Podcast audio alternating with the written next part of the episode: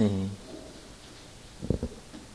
我们今天第二天谈玄玄奘大师的思想，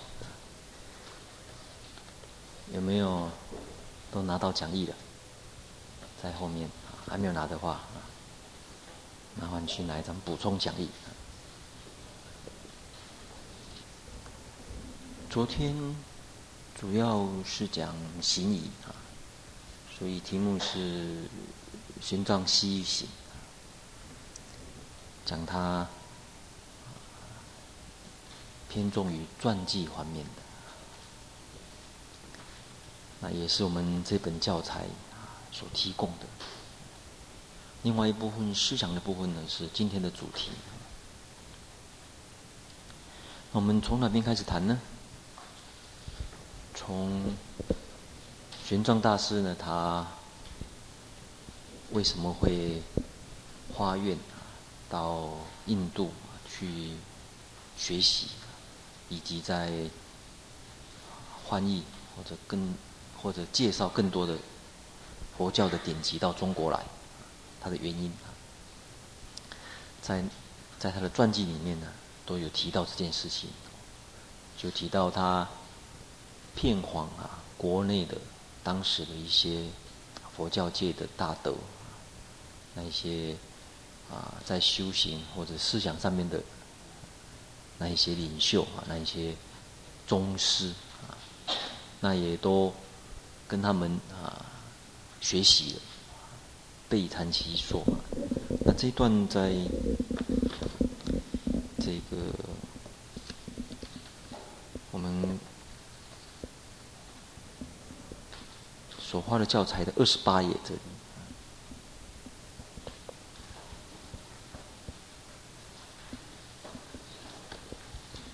有提到的。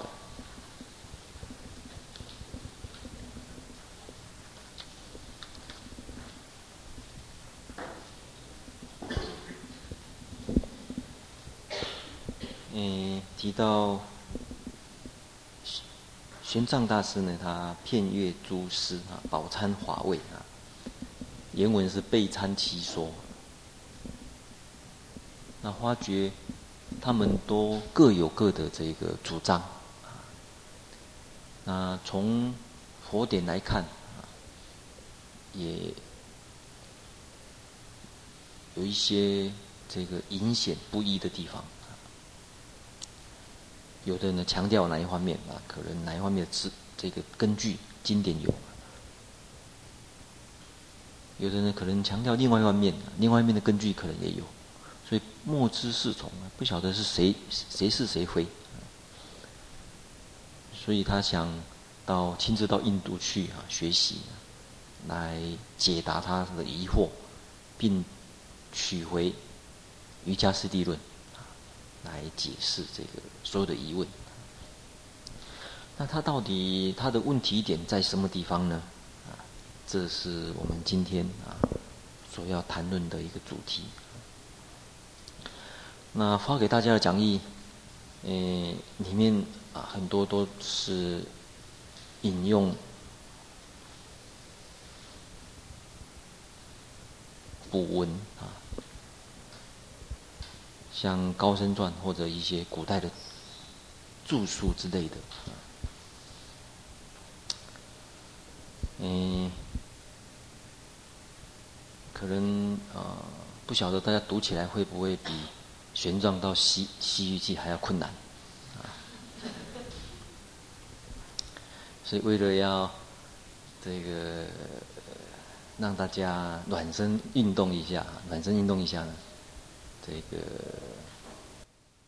增加大家的信心，增加大家读古文的信心起见呢，我们先读一段啊，应该大家都很好懂的古文啊。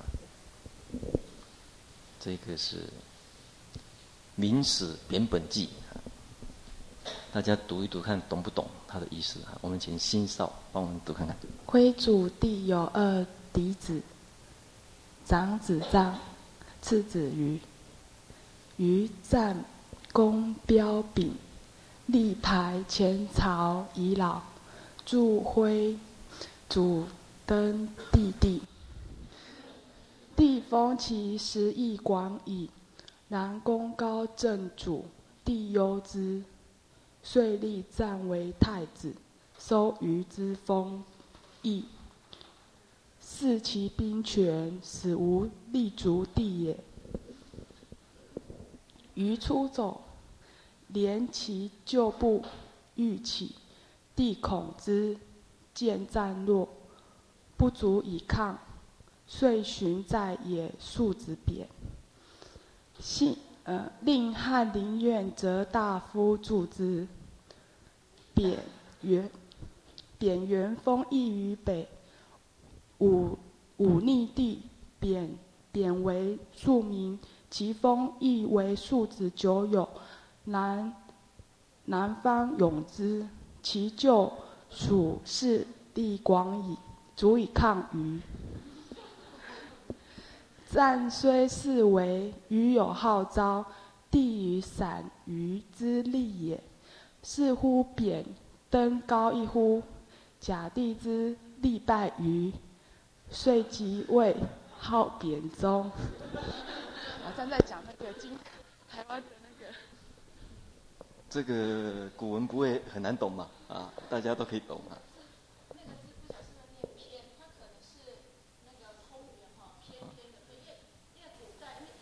不过是陈水扁呐、确定是扁，确定是扁，陈水扁，嗯对，这是《明史》哎，《明史扁本纪》哎，啊，这个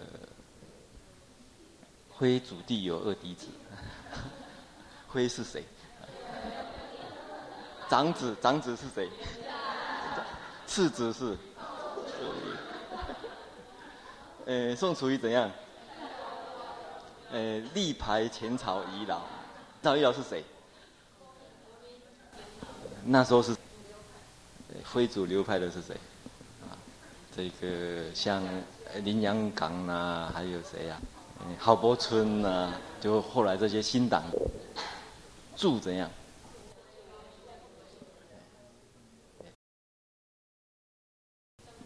然后帝食邑广也是封到什么地？省长对，功高震主，帝忧之就立。然后呢，就说与之封邑是什么？会审就会审动审啊，赐其兵权呢，使无立足之地。虞呢出走啊，连其旧部欲起，所以呢，帝恐之见战若，不足以抗呢，随寻在庶子。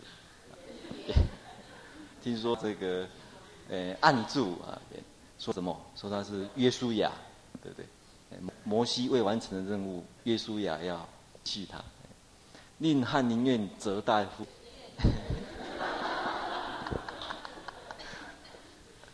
柱子，然后呢，贬元封邑于北是哪里？台北长，对对对对对。楚逆帝呢，贬为庶民，败给谁？阿麦兰九。但是南方永珠，因为开以后，这个大部分的南南部的票都是啊，这个陈水扁，所以足以抗议。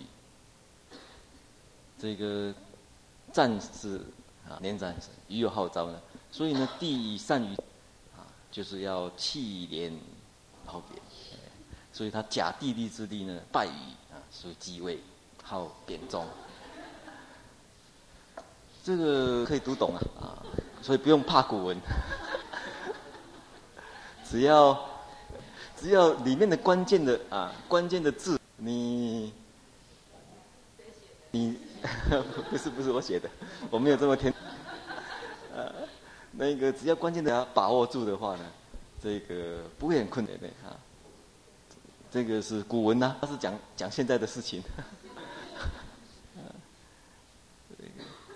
呃，明史不知道是指什么史，你晓得吗？不是，民进党史。原本也有可能中华民国史的，不管不反正不晓得。这个还有续篇啊，不过这个怕浪费时间的哈，我们只看第一篇的。古文不是很难嘛哈，只要把一些关键的字啊，通通抓住。其实它它很简洁，报纸那么。报纸天天报，天天报，报那么长，其实就是这几件事情。从从前年发生的事情，在几差不多呃差不多可能不到两百个字里面完了，你们都不用看报纸啊，就这么的这个简单。那个呃，可能是哪一个国文系的人啊？不是，这个说不定哪一天变啊，那这个国子高中讲。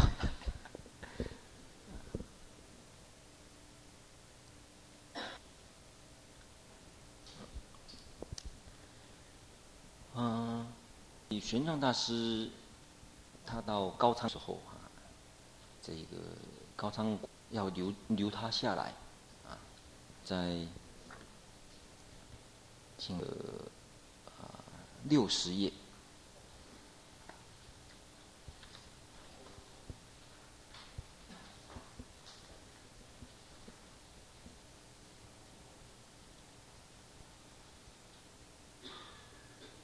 六十页高想要留玄玄奘大师呢，在高昌。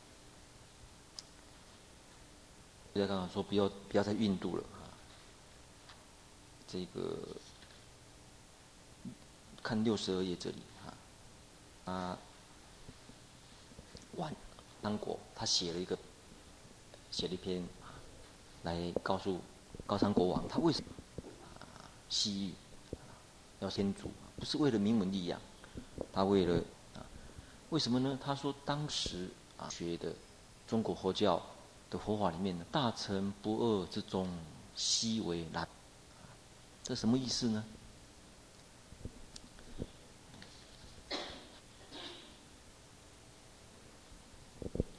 这件事情在《续高僧传》里面，这有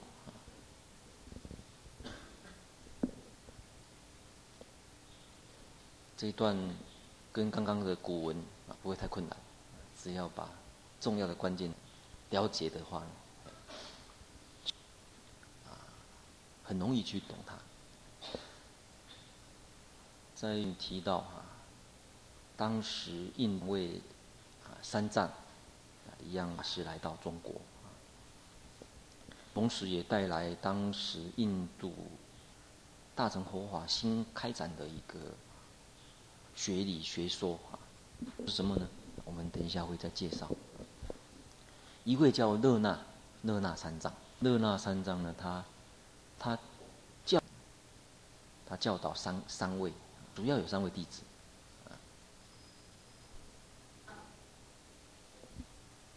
嗯，心音这段从这里开始。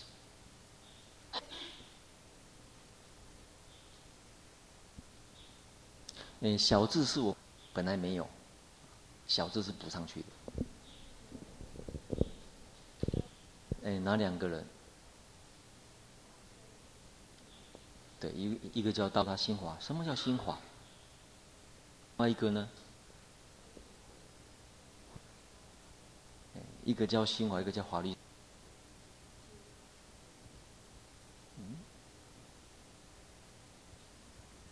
心法是什么意思？哦，法律呢？嗯，是指禅法。大家晓得戒定慧、定学、慧学，定学又叫什么？心学，事实上叫心学。心法这边事实上是讲禅法、禅定的法。不会禅定，其实就是怎么去操控自己的去。去控制自己的心，去调制。所以禅法叫心法。因此，真上戒学应该是真上心、真上慧学啊，在英文里面。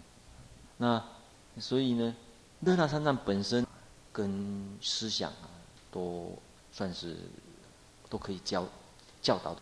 所以两位大概根基法，他教他禅法；只有一位呢，慧慧光他啊学思想理论的，就教他法，有关于。这个都理论啊，这里的法律指的是会学啊，指的是会学。这个律不晓得包括戒学，这个还要再，不过确定是相对的。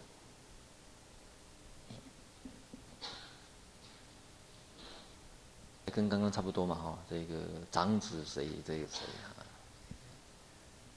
另外三藏，菩提流支，他基本上只有一个弟子，为教一个叫宠。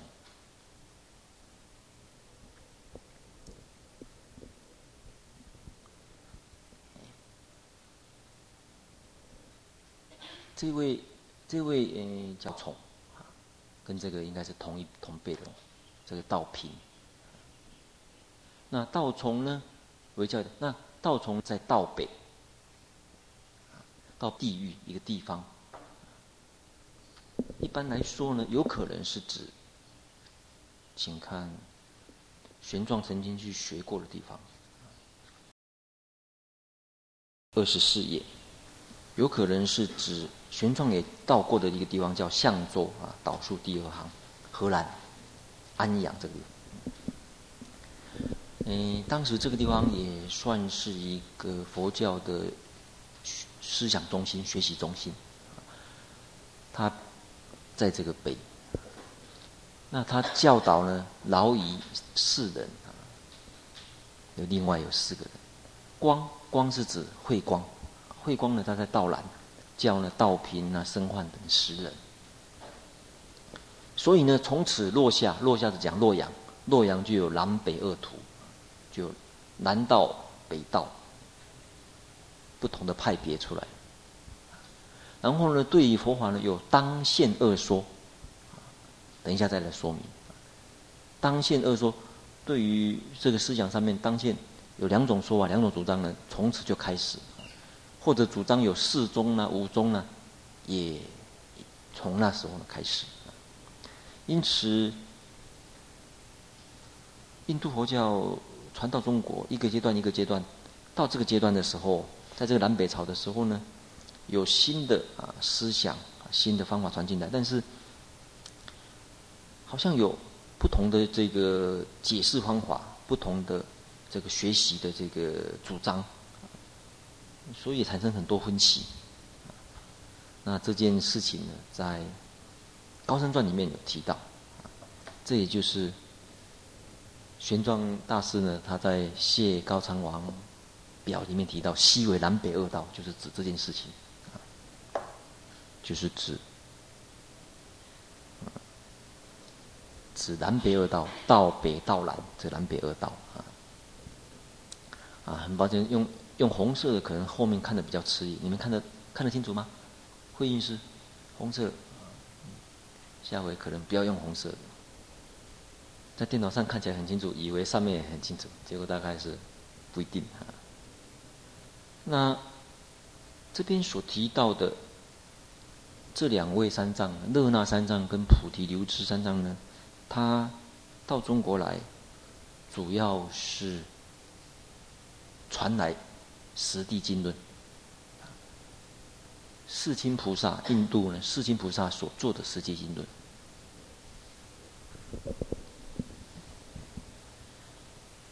那这一部也就北魏北朝的时候，菩提流支刚刚所说的，还有勒那三藏、勒那摩提三藏两位呢，翻译的。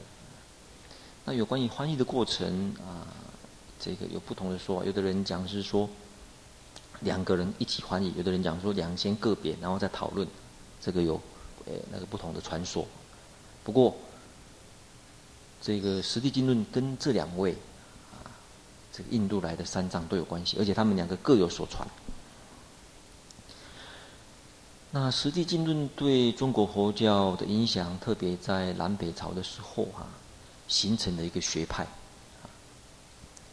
这个学派称为叫地论学派，就是依照《十地经论》。而开展出来的，简称叫地论，地论师，有时候称为叫地论师或者地论学派。那他们所依据的就是《十地经论》。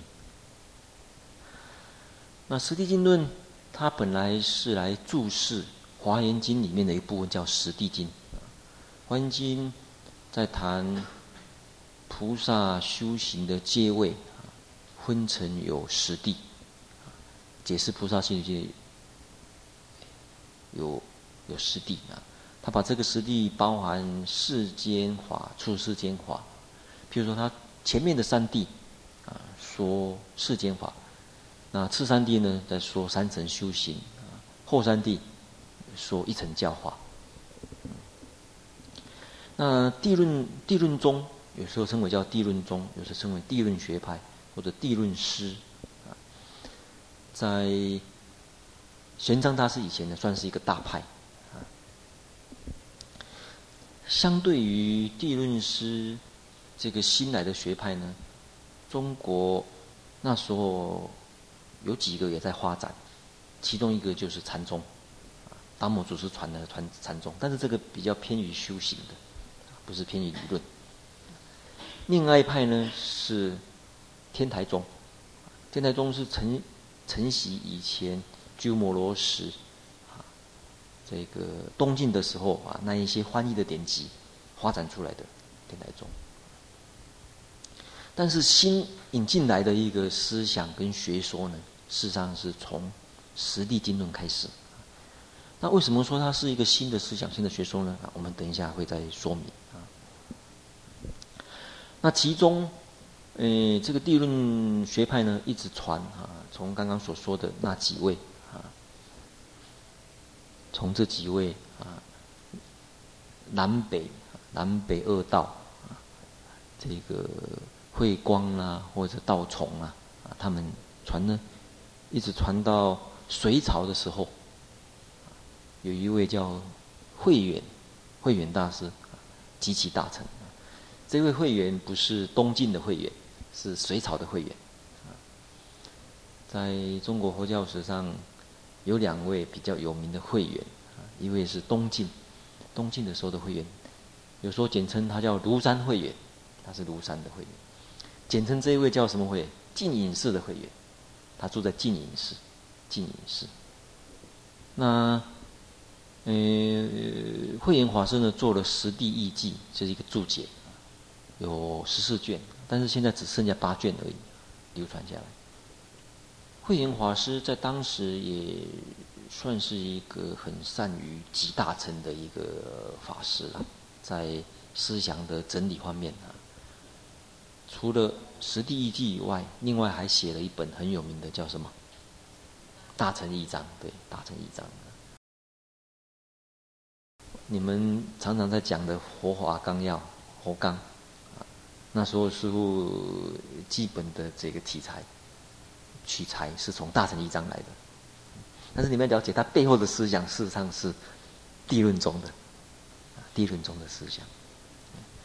所以你要了解这个，这样才了解说，哎，里面为什么他与在分析各个宗派的时候，怎么会才最后定论的是以哪一个为主？就了解他的思想渊源。那《大乘一章》在当时也算是一本很好的一个教科书了，因为他把佛教里面重要的名相啊做了一番整理。这是《十地经论》，目前收藏呃收藏在大正藏二十六册。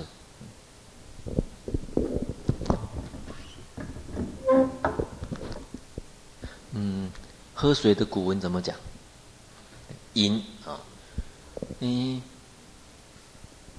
《十地经论》对中国的影响是主要从《十地经》里面有一句话开始的，就是提到三界虚幻，但一心做，从这句话开始，这句话一直影响到后来净土宗莲池大师在注解“一心不乱”的时候，他也用。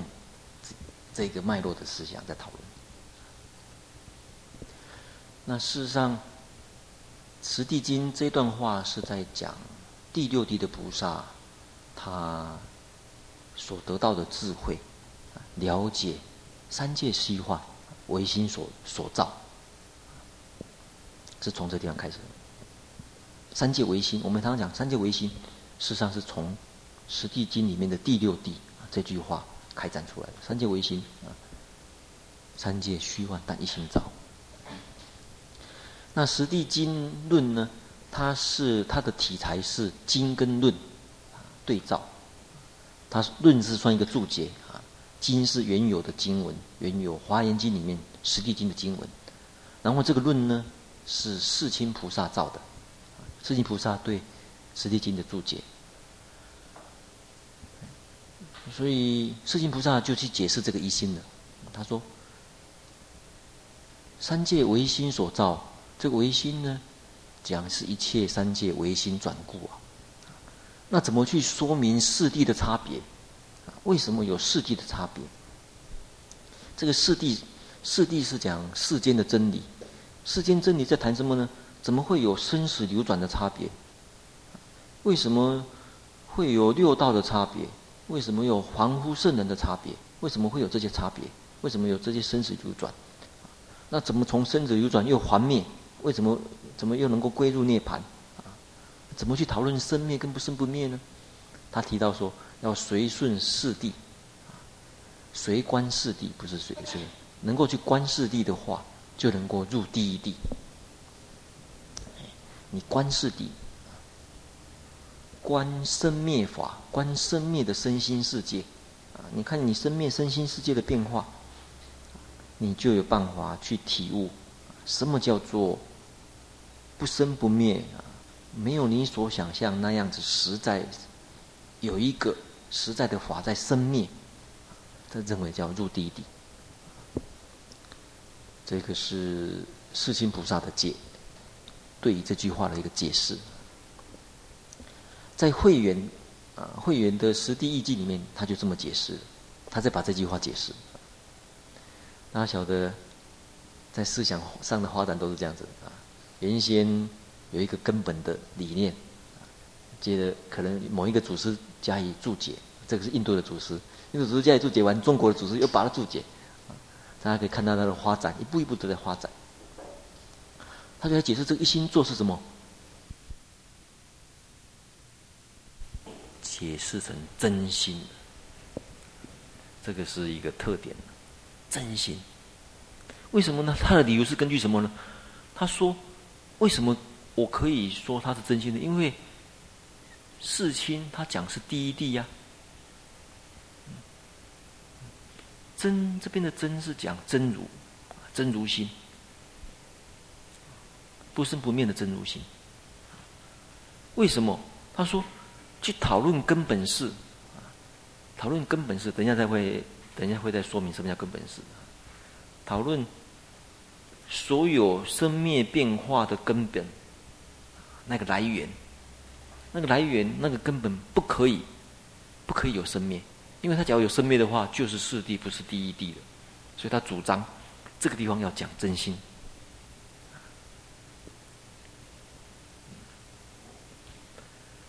像后来就把有的人称为叫自信清净心，也是这个。自信弥陀，讲自信弥陀，讲一心不乱，自信弥陀也是跟这个有关系。所以这个理论，这样子的一个学说，在中国流传，相当的长远。从从南北朝就开始，一直延续，一直延续。那这句话，嗯、呃，在地论师是这么主张，这么说明啊。那我们再看一下这个《十地经论》里面有一段，他也是提到说解脱，你要去随观世间法，呃，入第一地是什么呢？怎么得解脱呢？要在阿梨耶识跟阿陀那识中求解脱，这个很不好懂，因为都是翻音。因而已啊！阿梨耶，阿梨耶是是什么？其实阿赖耶，对，又翻成阿赖耶。阿陀那识中得解脱，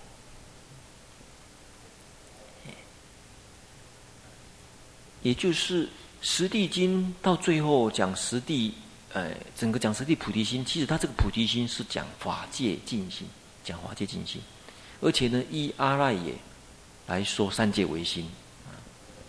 刚刚讲问大家阿梨耶的时候，大家想到阿赖耶，这不错。这个小的小的要对照一下。三界唯一心作，所以呢，主张以阿赖耶作为第一心，这个就很类似《自性清净经》的说法。那这个理论是怎么来开展？这是我们啊今天所要讲的一个主题啊。我们先稍微呃浏览一下这个几个几个重要的经论啊。我们再看看这个呃其他的啊，这段讲义没有，是再补充的啦，因为想说印一张就好，这个其他的话呢，这个大家或许啊边抄边看就可以啊。嗯，事实上，地论宗或者地论学派。不止，不只是以这个实地经论为主而已。为什么呢？因为实地经论主要还是重于谈菩萨行。那对于理论的分析，对于什么理论的分析呢？我们等一下会再谈。对于心事，整个身心的理论的这个分析，对于宇宙万有的起源，啊，三界的起源，三界为什么唯一性作？三界唯心，这个理论怎么去建立？怎么去说明？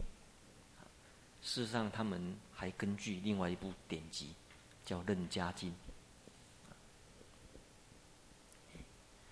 楞伽经》这部经典，它在印度啊影的影响，跟到中国的影响啊，其实都是蛮蛮深深厚的啊。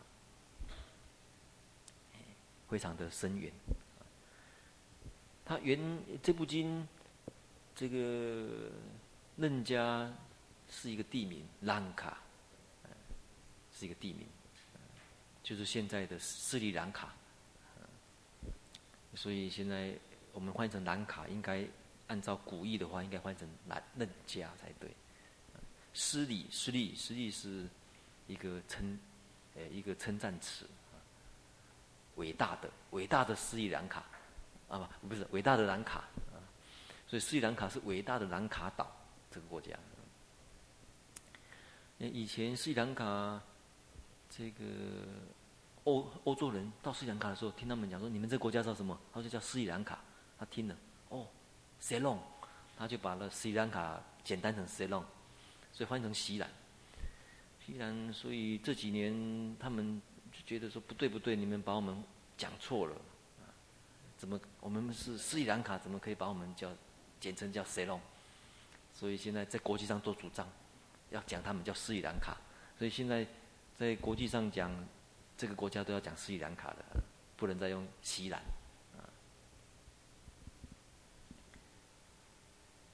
嗯，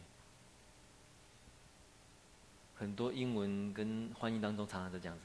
本来日本，日本日本的国家国名本来是叫做日本或者日本这两个可能性。外国外国人一听日本日本，就听成 Japan，变成 Japan 了。所以日本有一部分呢觉得不对不对，不可以把我们叫 Japan，我们叫日本。所以你看他日本的排球队，不晓得你们有没有注意到，日本排球队他们这边刻的不绣的字不是绣 Japan，他们绣日本。他们说，不可以把我们叫错啊！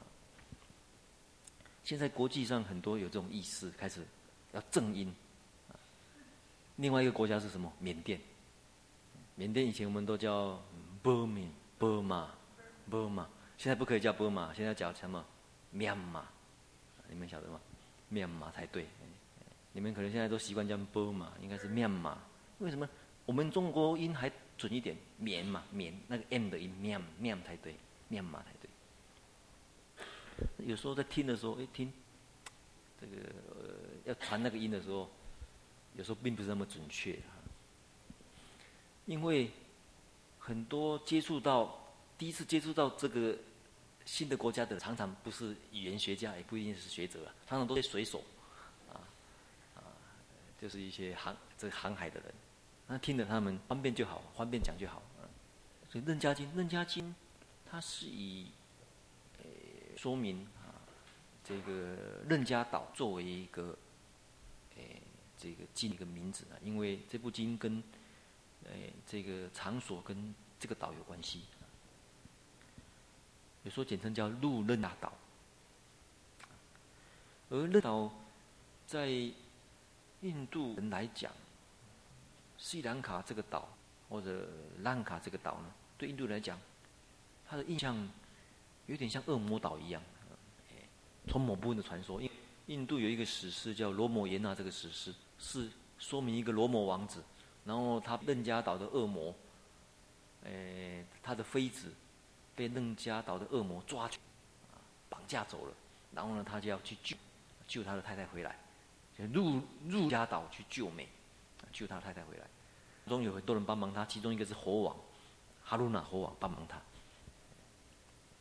这个猴王帮忙他，诶，途当中克服种种困难，然后救回巨无回他的妃子的这个故事，一般目前都认为说这个故事一样到中国的《西游记》啊，一个猴王就是孙悟空。因为这个故事流传很广啊。那这故事，哎，那个这部剧在中国汉译本呢有三种，有三种，通通收藏，通通收藏收载在大正藏第十六册。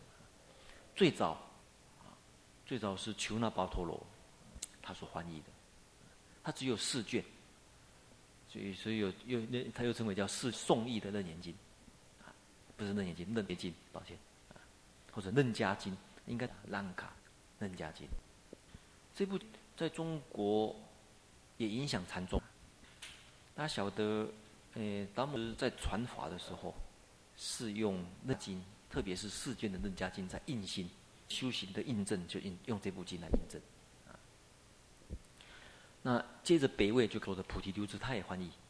所以地论宗是受这部经的影响，他这有十卷，唐一次有七卷，大宗的是还剩文宗。这个因为这个图呢会讲很久哈，所以呢我们提前休息一下，让大家这个稍微稍微这个喘一口气啊，不然的话就走不动了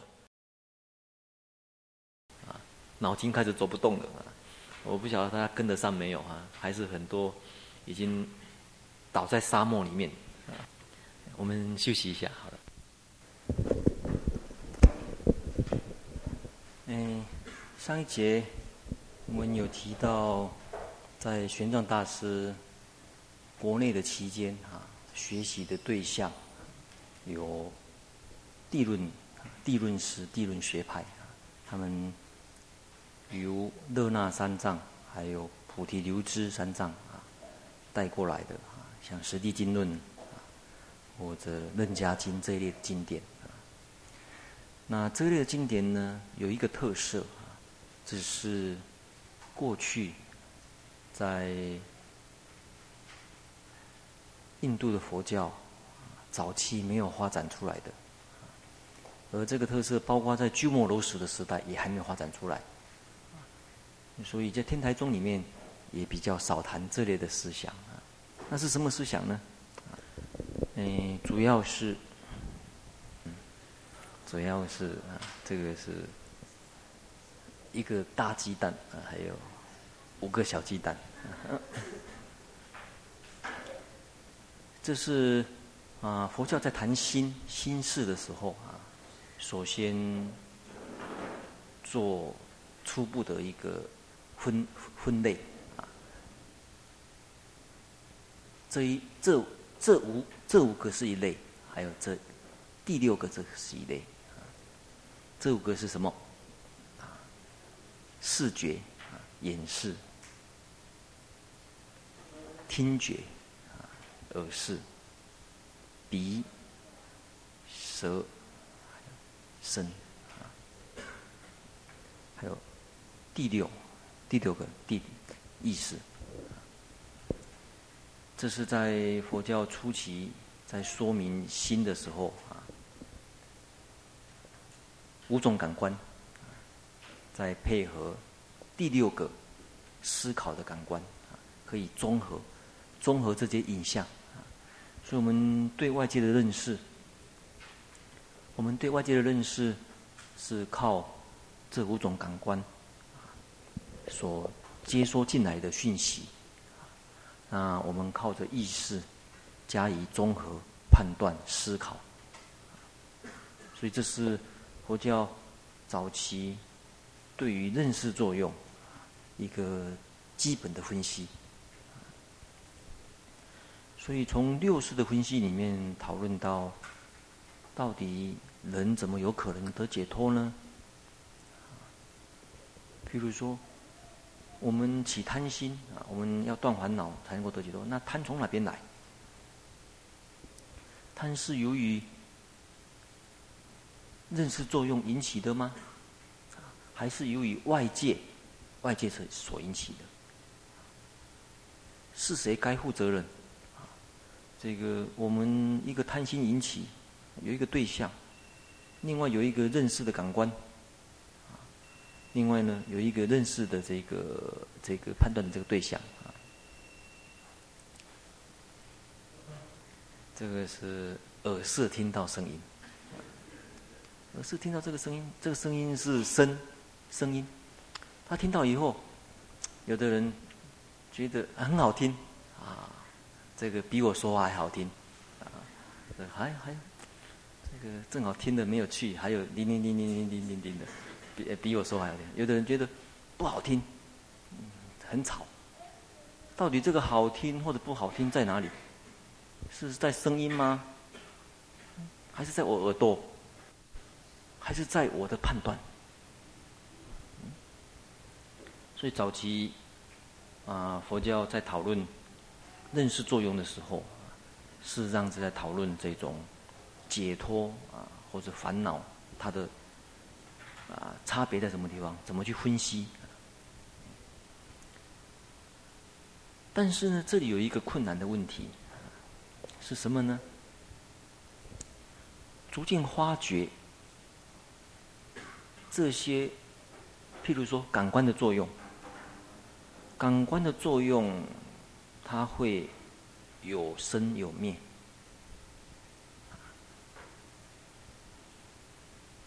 我我眼识有时候不作用，睡觉的时候或者不注意的时候，眼睛闭起来的时候，眼识也不作用。下面一个问题要讨论的就是，那么佛教怎么来解释一个问题啊？佛教要解释一个，第一个宇宙万法的起源啊，我们这个身心世界是怎么开展出来的？怎么，我们我们个人的啊，个人的这个业报，我们个人业报是谁在持续着承担？或者最简单的记忆在什么地方啊？真正的记忆在哪里？因为佛教不像其他的这个当时印度，像。诶，他们婆罗门教或者传统传统那一些宗教家，他他他的主张，他主张有一个灵灵魂，有一个不变的灵魂，它可以当成记忆的主体，它也可以当成业报的主体去承担，乃至于用这个灵魂去解释转世。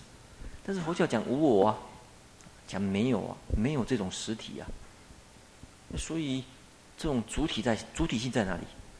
记忆的主体性，我做了一个行为，然后得到什么果报，这个之间的连结性是谁来负责？是是应该在哪里？小时候的我跟现在的我是有差别，但是之间好像又有联系性，又有连结性呢、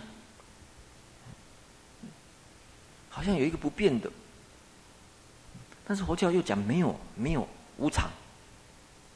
无常无我，那么无常无我这个记忆，记忆的主体，还有你果报的主体在哪里？你们今天行善，你会觉得有善报，到底谁来保证？保证这件事情，谁在保证？我造恶有恶报，这个保证者是谁？这个变成佛教里面一个很重要要解决的问题呀、啊？为什么？因为在佛教理论里面，无常无我，这个确实是很合乎真理，很很乎很非常合乎事实的观察。因为我们的经验世界确实是如此，所看到的任何事情都有生住异灭，都有生老病死，这个确实是合乎事实。但是，怎么从这无常无我、生灭无常里面去看到，那么之间的相相关性、相连性，怎么来说明？这个是佛教徒一直要去建立的一个理论。所以呢，要讨论，假如是唯心所造，刚刚讲的唯心所造，基本上是由心来担任这个这个任务的话。佛教比较不会去考虑由身体来担任这个任务，因为假如说身体是记忆的主体，那么我手少断了一个手，哇，糟糕了，记忆少了，少了，少了；断了一只脚，哇，记忆也少了。我小时候小小的时候，现在长大长大，记忆也跟着长大。然后呢，我去瘦身的时候，瘦身的时候就瘦掉了一些记忆。这个好像大大概不会往那个方向，大概都会把记忆跟这个业报的主体放在心华。这个到目前为止啊，在我们的尝试里面也好啊，或者在这个科学的认知啊，或者哲学的认知、学理上面认知，大概也是往这个方向。但是在哪里？这个心是在眼睛吗？耳朵、鼻子这些吗？我发觉，好像在这里呢，不太像。为什么？这些都有生命。你睡觉睡到睡觉的很熟，睡很熟的时候，这些不作用啊，这些都不作用。不作用的话，那记忆就消失的吗？就好像你关电脑一样，这电脑上面有很打了很多东西，但是我们把它储藏到一个地方，所以我们不怕关掉以后还叫不出来。假如你们都没有储藏在某一个地方，一关掉就没有了。打了半天，你们过去打电脑最怕的是什么？最怕当机，最怕停电，对不对？一停电，哇，没有了，都没有了。为什么？因为没有存到某一个地方去嘛。所以这个地方也是一样，这个地方会，它会消失啊。但是我们隔天醒起来，哎，昨天的记忆照样可以引发起来作用。所以一定，我们一想，人脑假如好像一个电脑一样，它一定储藏在一个什么地方吧？一定有一个。虽然我们平常在记忆的时候都藏在暂时的记忆体啊，电脑里面有一个啊，这个 RAM，嗯，这个在作业的时候那些暂存的地方可以，但是那个地方不能永久存，那个地方一关机哇就没有了，一定要存到存到什么地方去？一定要存到硬碟，一定要存到软碟，一定要传到。一个别的记忆体去，这记忆体在哪里？你讨论不会在这里，那在意识吗？假如在意识的话，就开始在讨论有一些问题了。为什么呢？他们发觉人在日常生活当中，有时候会是意识会整个暂停。譬如说，熟睡熟睡睡到一个程度。这是一个可能性，另外一个是休克、昏迷、昏迷状态，整个昏到昏迷状态的时候，或者严重的受伤。上一位会阴师严重受伤，大家都一直在考他，一二，这多少？就开始从这个地方开始考，有没有记忆？然后再问他我是谁，一直在问他我是谁。另外，在禅定的经验当中，有无想定，有灭尽定，那一些都是几乎把心理作用停止到极点。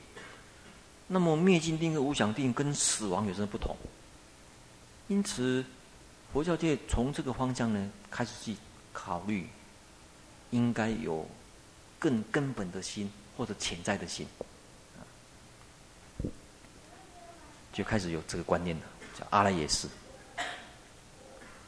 它是从梵文阿赖耶啊翻译过来，像地论师是翻译成阿离耶啦，这个翻译成离啊，那个好像是离子的离，可能早期中古音那个离子的离呀、嗯，大家看那个讲义上面也有离，对不对？里面有吗？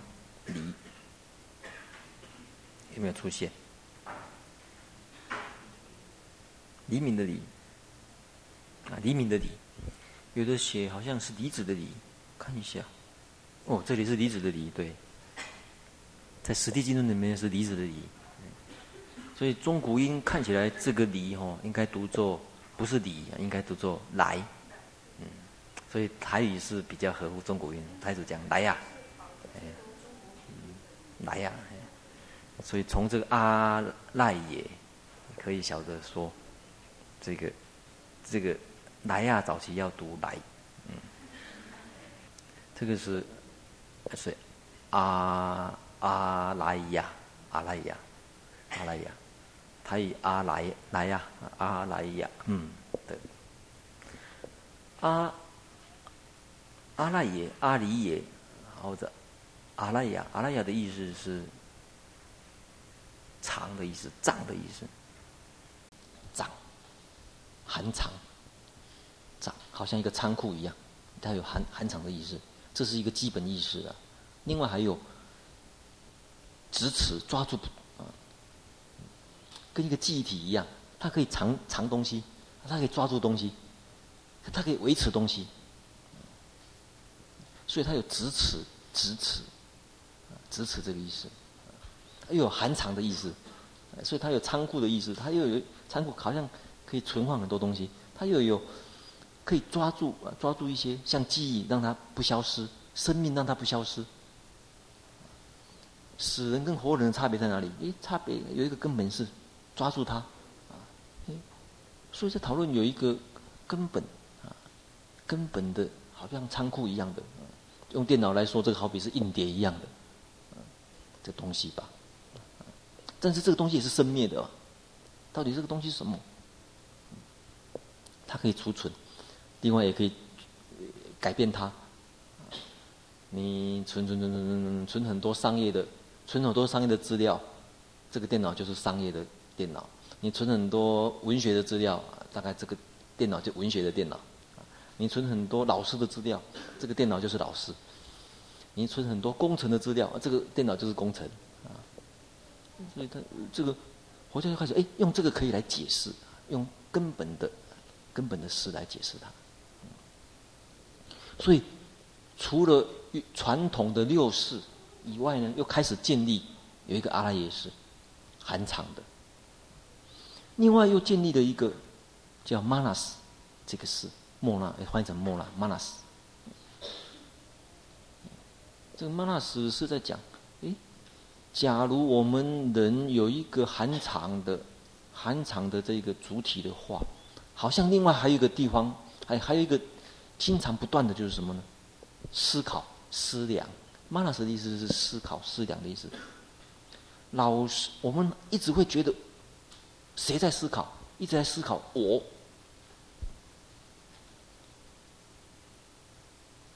就好像笛卡尔怎么去证明我？笛卡尔说：“怎么去证明到我？我思故我在。哎，我思考，所以我认为，所以我才觉察到有我的存在。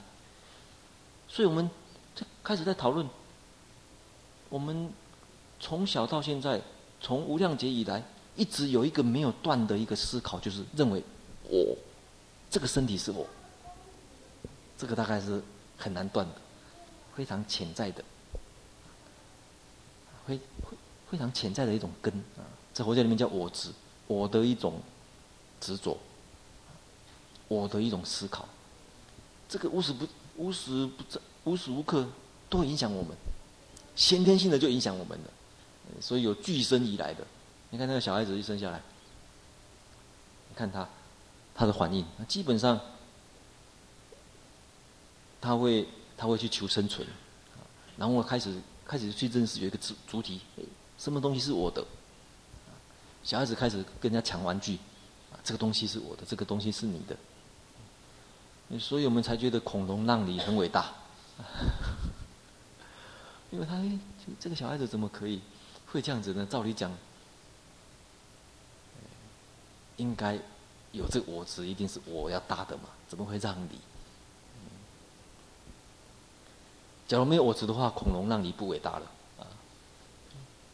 所以有一个恒常思量的，所以这样子的一个理论，在讨论一切法为一心所作，这个心就开始解释往深层的心，不是传统的，不是传统这六种而已，开始往深层的，啊第一种往往一种直持除常的方向去思考。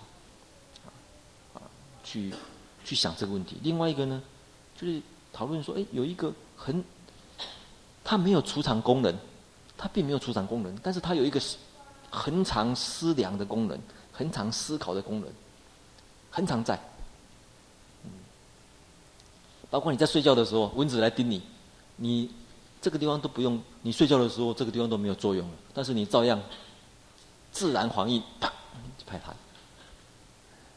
为什么他来叮我嘛？所以我就拍他，对，很自然的就是拍他。别人骂我们一句，马上很自然的自我防卫，马上就防卫。这个几乎都不用人家教，我只是不用教。从小到现在自然会，而且越来越增长，越来越增长，这是与生俱来的，而且永远没有断，都大概都不会断。你你你一你一举一动。一言一行，大概这个这个都在左右你，都是以我为中心去想。大家坐在那里，大家嗯想坐在那边舒服不舒服？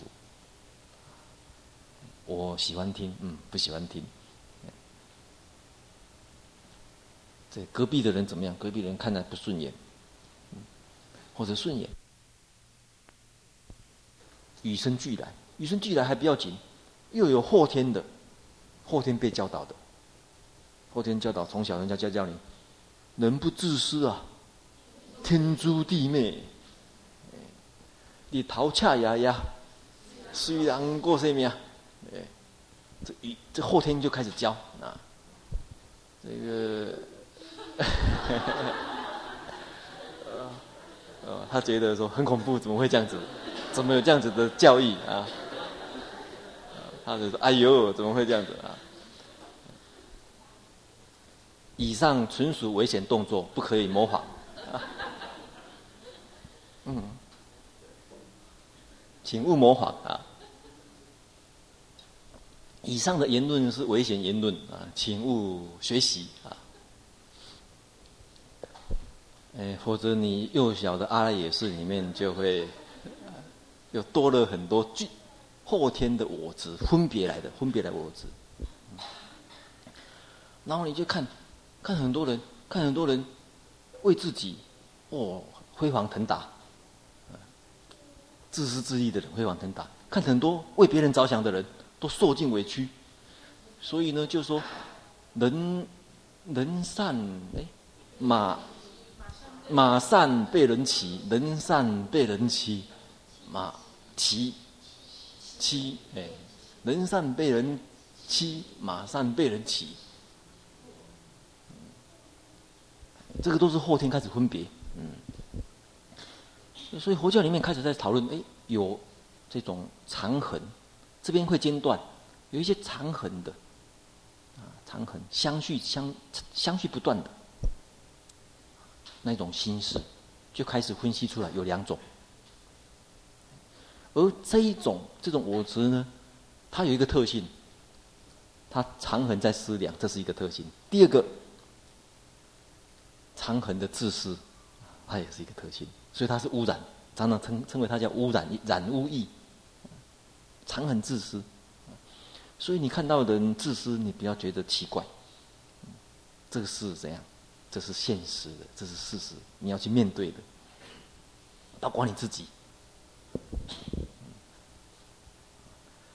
这也就是，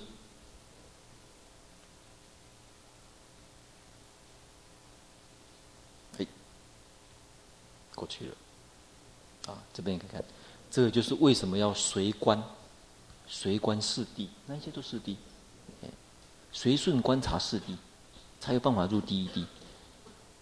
这也就是为什么要在阿赖耶识、阿陀那识当中这个。第七有时候有另外一个开始发展的，等一下会说说明。又，阿阿陀那也是另外一个发展。所以除了第六意识以外，又有见地第七、第八。所以这个跟传统的六识的结构不一样，它着重于潜在的、长恒性的的分析，乃至于第九，第九是讨论什么可能性呢？这一些都是，其实这一些都是在讨论生灭变化，只是这个变化比较明显，这个变化维系而已。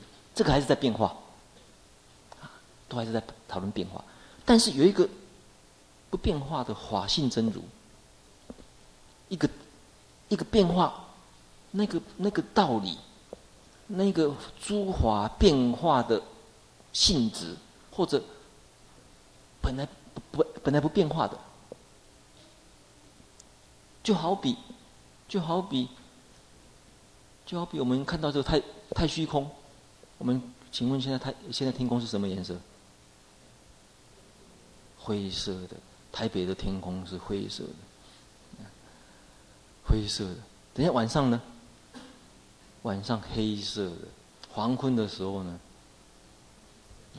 黄昏的时候可能是金黄色的。黎明的时候呢？不知道什么颜色。每天都在变化，这个变化在变化的。但是我问你，这个变化？应该依于什么地方来变化？依于太虚空。那个太虚空什么颜色？你说它是黑色不是？你说它白色不是？说它是金黄色不是？说它它它是什么东西？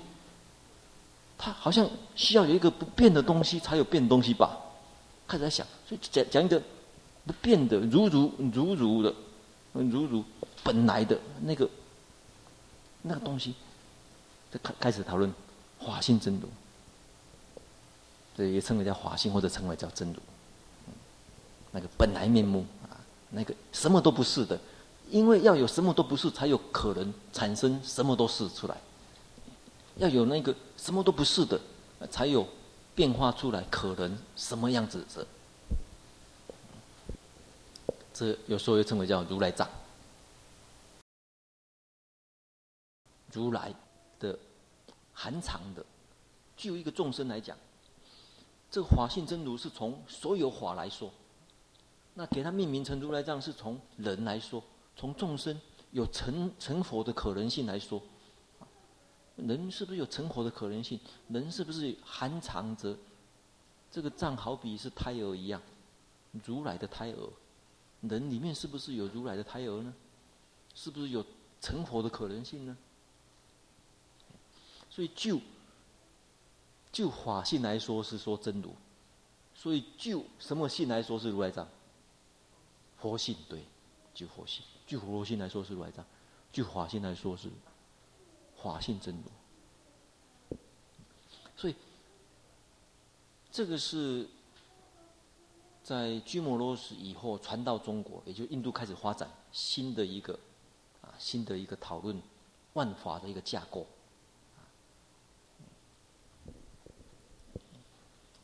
这个架构是这样子啊，基本上，呃，里面有一些出入，但是呢，这个架构在这边还不太有大的争执。争执才，争执在什么地方产生呢？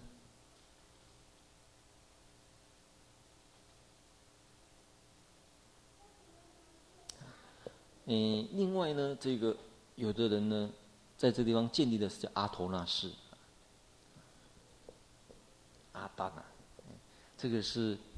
这个是地论啊，基本上在地论是早早期，这个反而是比较早期。为什么呢？早期佛教徒在想，这个深层的事叫什么？要给它命名，因为前面都有名字，眼耳鼻舌身意，这个都有名字没问题。新的事，新建立起来是要给它命什么名字？早期其实很不稳定，还那还在还在尝试啊，有的用阿陀那，有的用阿赖耶。为什么呢？阿陀那也很好用。阿陀那它本来的意思，阿达那，嗯，达那的意思本来它就是拿着，保那个支持者、保持者。所以其实这个名词也可以用，阿达那或者阿阿阿赖耶。其实，在早期的观念，这两者呢有有有它平行的地位，后来就分化了，分化最后，最后就根本是来讲，在印度的佛教发展，最后就根本是来讲，阿赖耶是取得取得取得正正统的地位，啊，做一个阿赖耶本纪，跟那个扁本纪一样。早期这个很多名字在那边考虑用阿赖耶，用阿陀那，很多候补候选，阿陀那，这个呼声最高的就是这两个，最后呼声最高的是阿拉也跟阿陀那，最后呢是阿陀那，最后呢取得取得取得这个荡水冻蒜。啊。还有其他名字，有的人用一切种之事，啊，都这个这个都呃这呃那个呃这些都是早期的名，一切种之事，也有在用，异熟识也有用，根本识也有用，但是最后哎，这个在印度啊形成这个一个定案一样啊，所以你有时候你看早期在说明，有时候阿陀那识跟这个。他也是用啊，常用。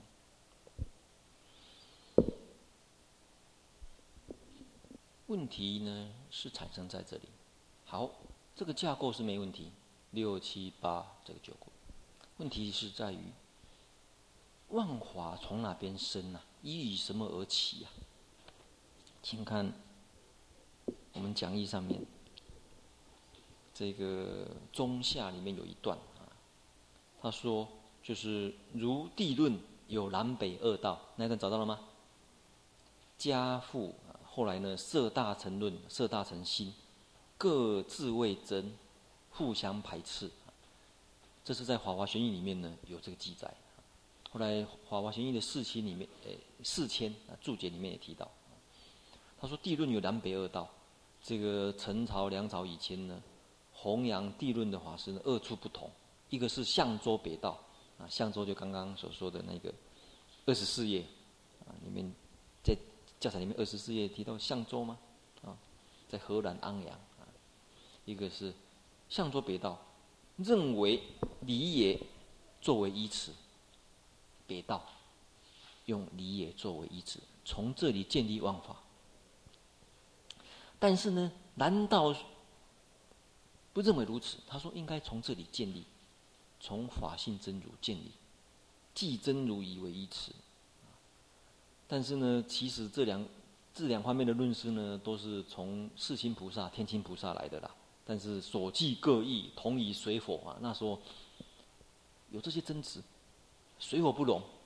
然后呢，再加上了摄大乘经以后呢，他认为北道的才对啊，就加入北道的行列啊。这是玄奘以前那时候思想界的状况。这个问题啊，这个问题的根源在哪里呀？这问题是，所谓万法，是要从这里建立好，还是从这里建立好？万法是指染净的万法。哎，染，为什么会有生死？为什么有这些生死？为为什么有修道的可能性？为什么会有染污？为什么又会有解脱？解脱跟束缚，这一个变化，从这边建立才对呢，还是从这边建立才对？争执在这里。北道师啊，北道师认为应该从这边建立。为什么？这里不可以有变化。既然讲它是华性真如，怎么可以真如会产生变化呢？问题在这里，不应该看这里。这里只是一个理论上的说明而已，你这边超乎经验以外啊！你怎么去摸到虚空？你摸到的都不是虚空，凡是能够被你摸到的都不是虚空，凡是可以被你看到的都不是虚空，对不对？你看到的是你，请问你看到虚空了吗？你看到的都不是虚空呢，因为你看到的都是已经有变化的。你现在看到的是黄昏，明天看到的是早上，嗯，其实都不是虚空。所以呢，强调焦点是在这里，重点是在这里，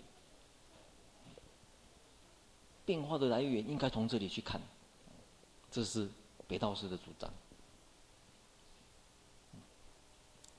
但是南道师他认为，可能应该放在这里才对，这个华信真如才是可靠的，这些都是有变化的嘛，我们应该找那种不变化的，它才有可能。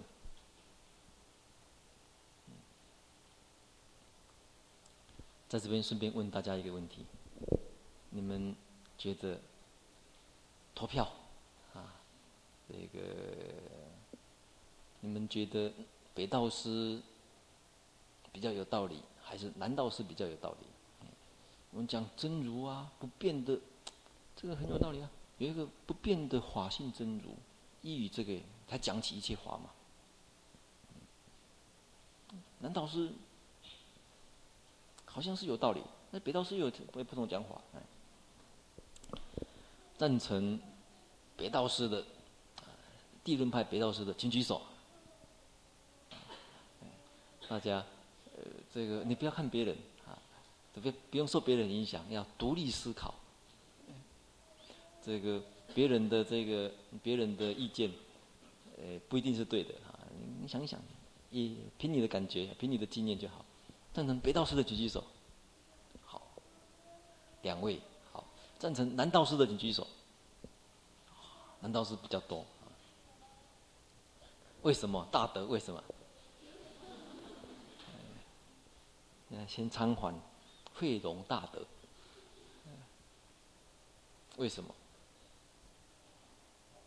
剩下的呢？剩下是不南不北的。中道，中道是。新选刚才有没有举手？没有，你你是赞成哪一个？心不好选，你要选哪一个？大德为什么？师傅，师傅不知道。啊啊，知道。呃，后面的师傅知道吗？慧龙师傅知道吗？你刚刚有举手说，嗯，这个南道师，慧道师有没有来？会，道师要请请他选一下，慧道师是哪一道？嗯，中道啊。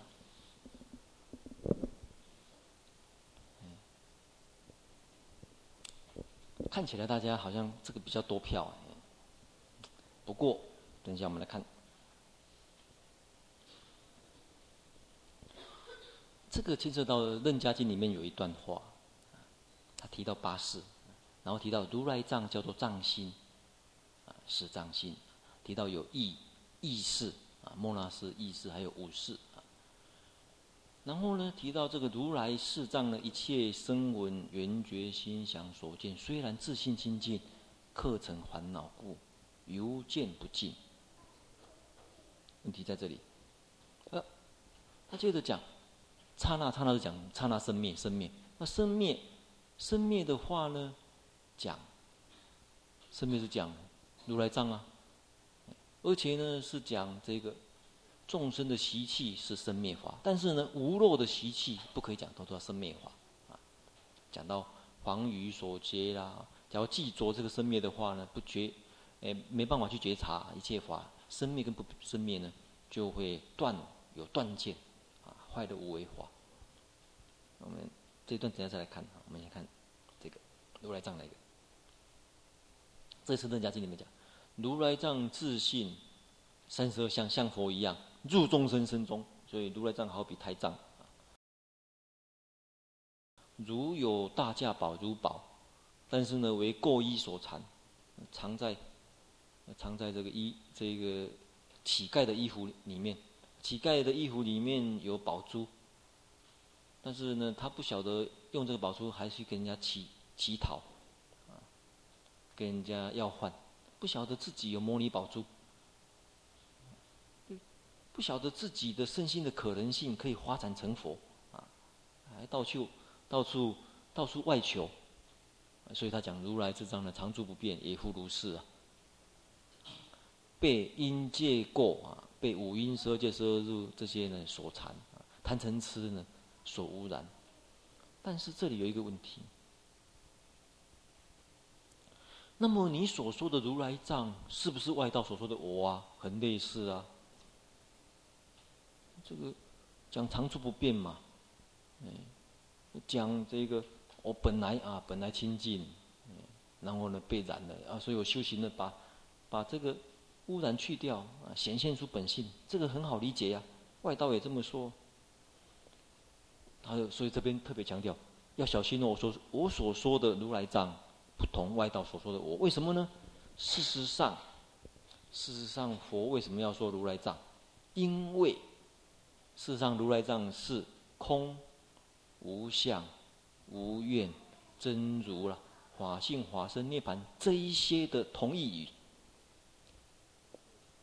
我为什么要说如来藏呢？因为一般的凡夫怕无我，怕说无我，怕说空。一听到无我空啊，觉得哎呀，怎么可以？怎么可以说无我？很怕无我。无我的话，那么记忆的主体、业报的主体是谁？所以凡夫很怕无我。所以呢，好吧，你怕无我，你怕说空，我就说如来藏。听到如来藏就欢喜啊，这个可以，可以接受。所以呢，我我为了断断除凡夫愚夫害怕无我这种说法，所以说离开妄想，没有无所有尽，就讲空无相无愿这种如来藏的法门，也为了开引记着我的这些外道说如来藏，为了为什么呢？为了使使他们离开不实的我见，入三解脱门，所以如来藏还是要破除我，希望他们很快得到阿耨多罗三藐三菩提。所以如来如来呢，应供等正觉呢，作如是说：如来藏为离外道见故，亦无我说如来之藏。本来是这样子的意思啊，也就是。楞伽经其实它重点，反过来我们来看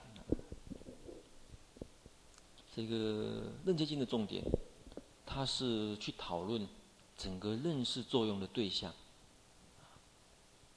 怎么去了解到它变化的来源，它结合了如来藏的思想跟阿赖耶识，阿赖耶识是生灭的，这边讲不生不灭的，讲生灭跟不生不灭结合。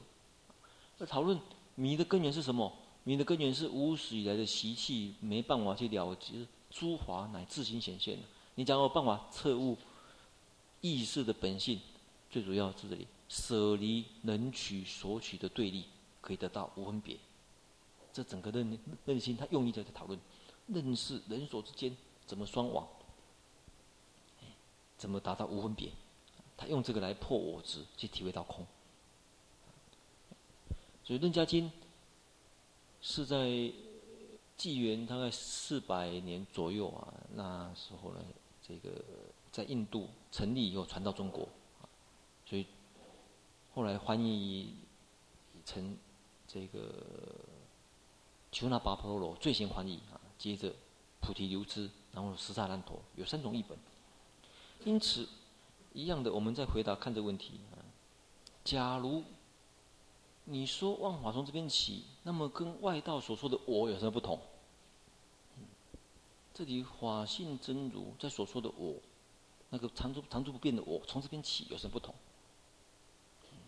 这里是要主张这个呢，要特别小心的一点。但是呢，一般这个主张比较容易了解，也比较容易接受，啊，容易被人家所接受。你在安慰众生，安慰众生。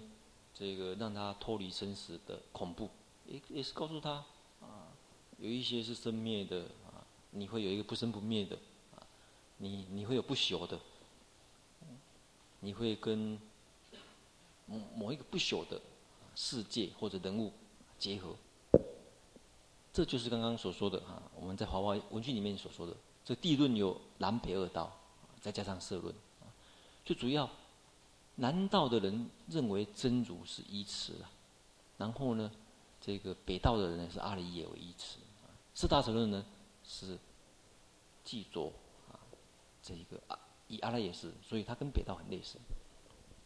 嗯、差别在什么地方？这也就是刚刚我们一开头在高僧传里面所说的有来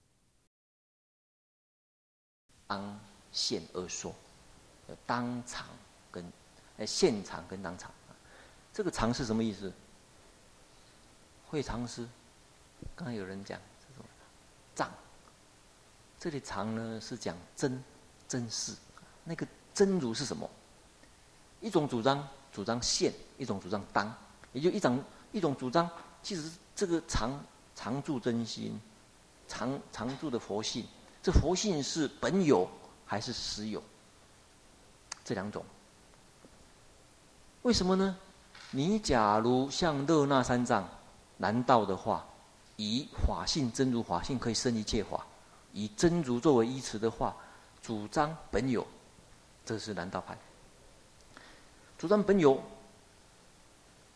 可是菩提流支认为不是要用阿赖耶识为依持，这个那也是一句话，不许不许法性真如可以生啊？怎么可以生？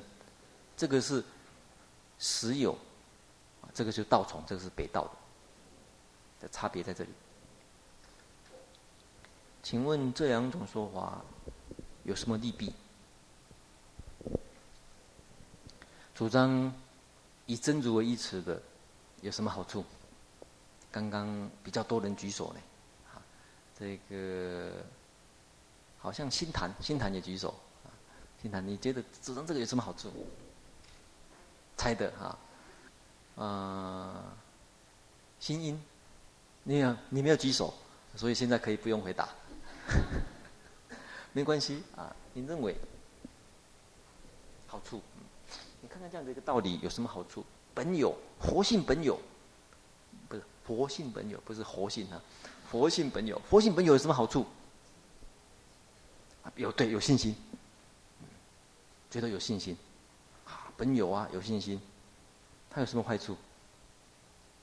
本有的话就不用修行了，所以这也就是菩提流支在北道派认为，这一点要小心，是实有，你要去熏习才有。讲你可以成佛，是将来可以成佛呢，当来可以成佛，不是现在就可以。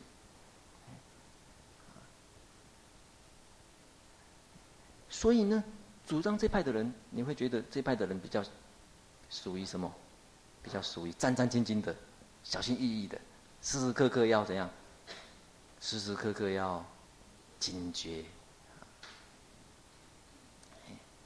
晓得晓得佛性不是。平白而有，要努力开始才会有。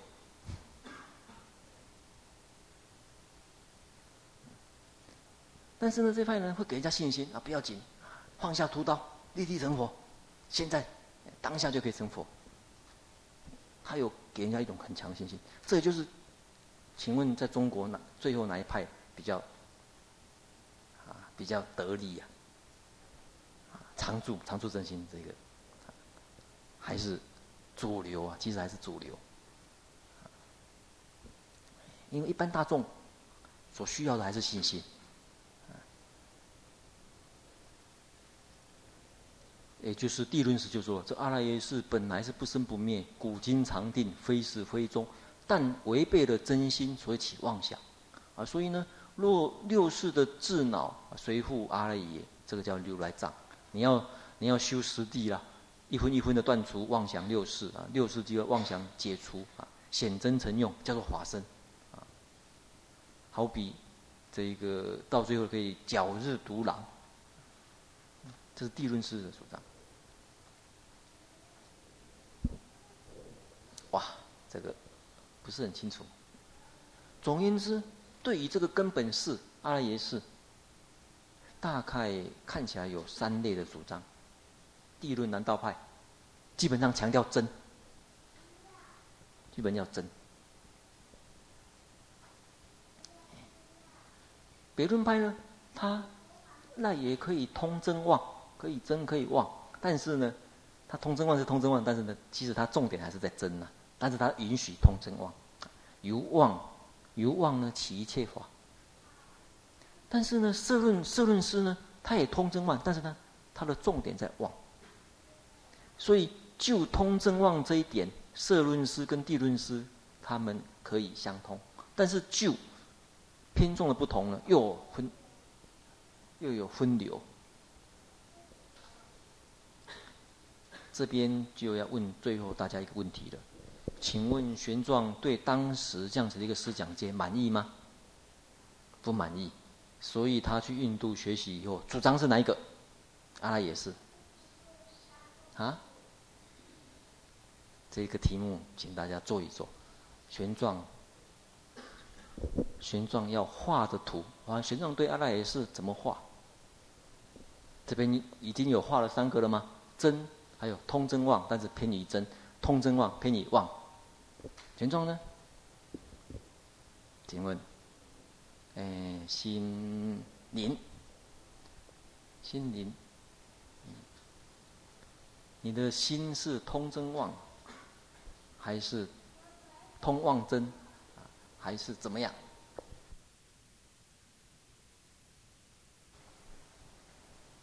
答案是什么？哎。慧印师，请大家注意，玄奘事实上带回来的是阿赖耶识只有妄，连通真妄都不可以，完全是这个真的相反到这边来，完全是忘。阿赖耶识就是忘事，这是他去印度认为，这个是瑜伽师地论的本意。这也是他起为瑜伽师地本意，因此，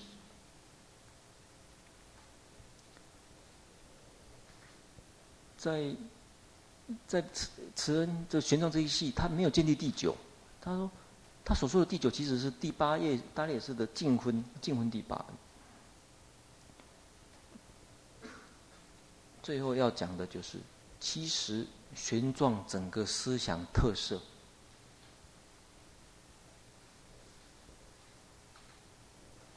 赖也为忘，就忘而已。跟传统的真常唯心讲这唯心的真常，讲缘起不空，讲缘起不空，跟讲真空妙有，其实都是相对的，都是真空相对的。我们都中国佛教喜欢顿超，但是玄奘认为应该要见立皆为，没有顿超。喜欢讲一成就近，但是三成就近。讲喜欢讲，我们习惯呃中国佛教主流是皆有佛性，但是。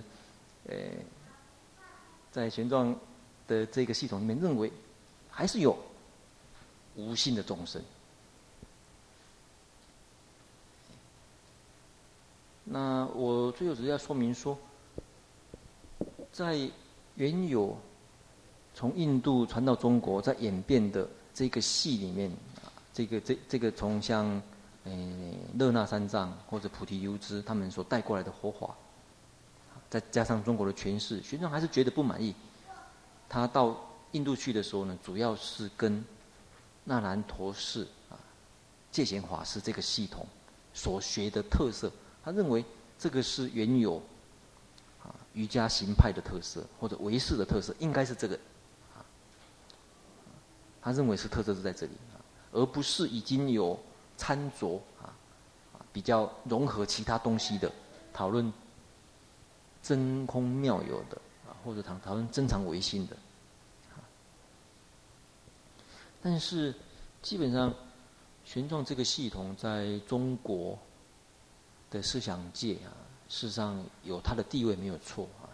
但是就就一般大众或者一般的流传，或者将来净土宗或者这个禅宗啊，一般。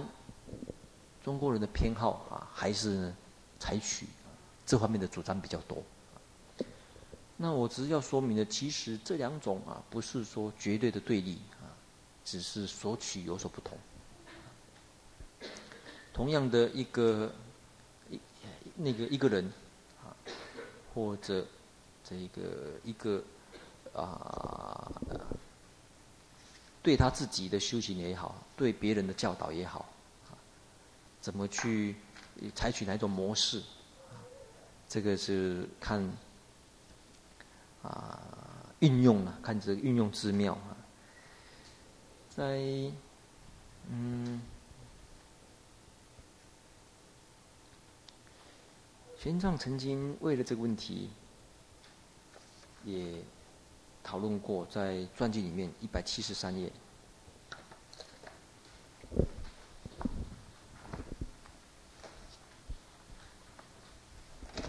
啊，一百七十四页。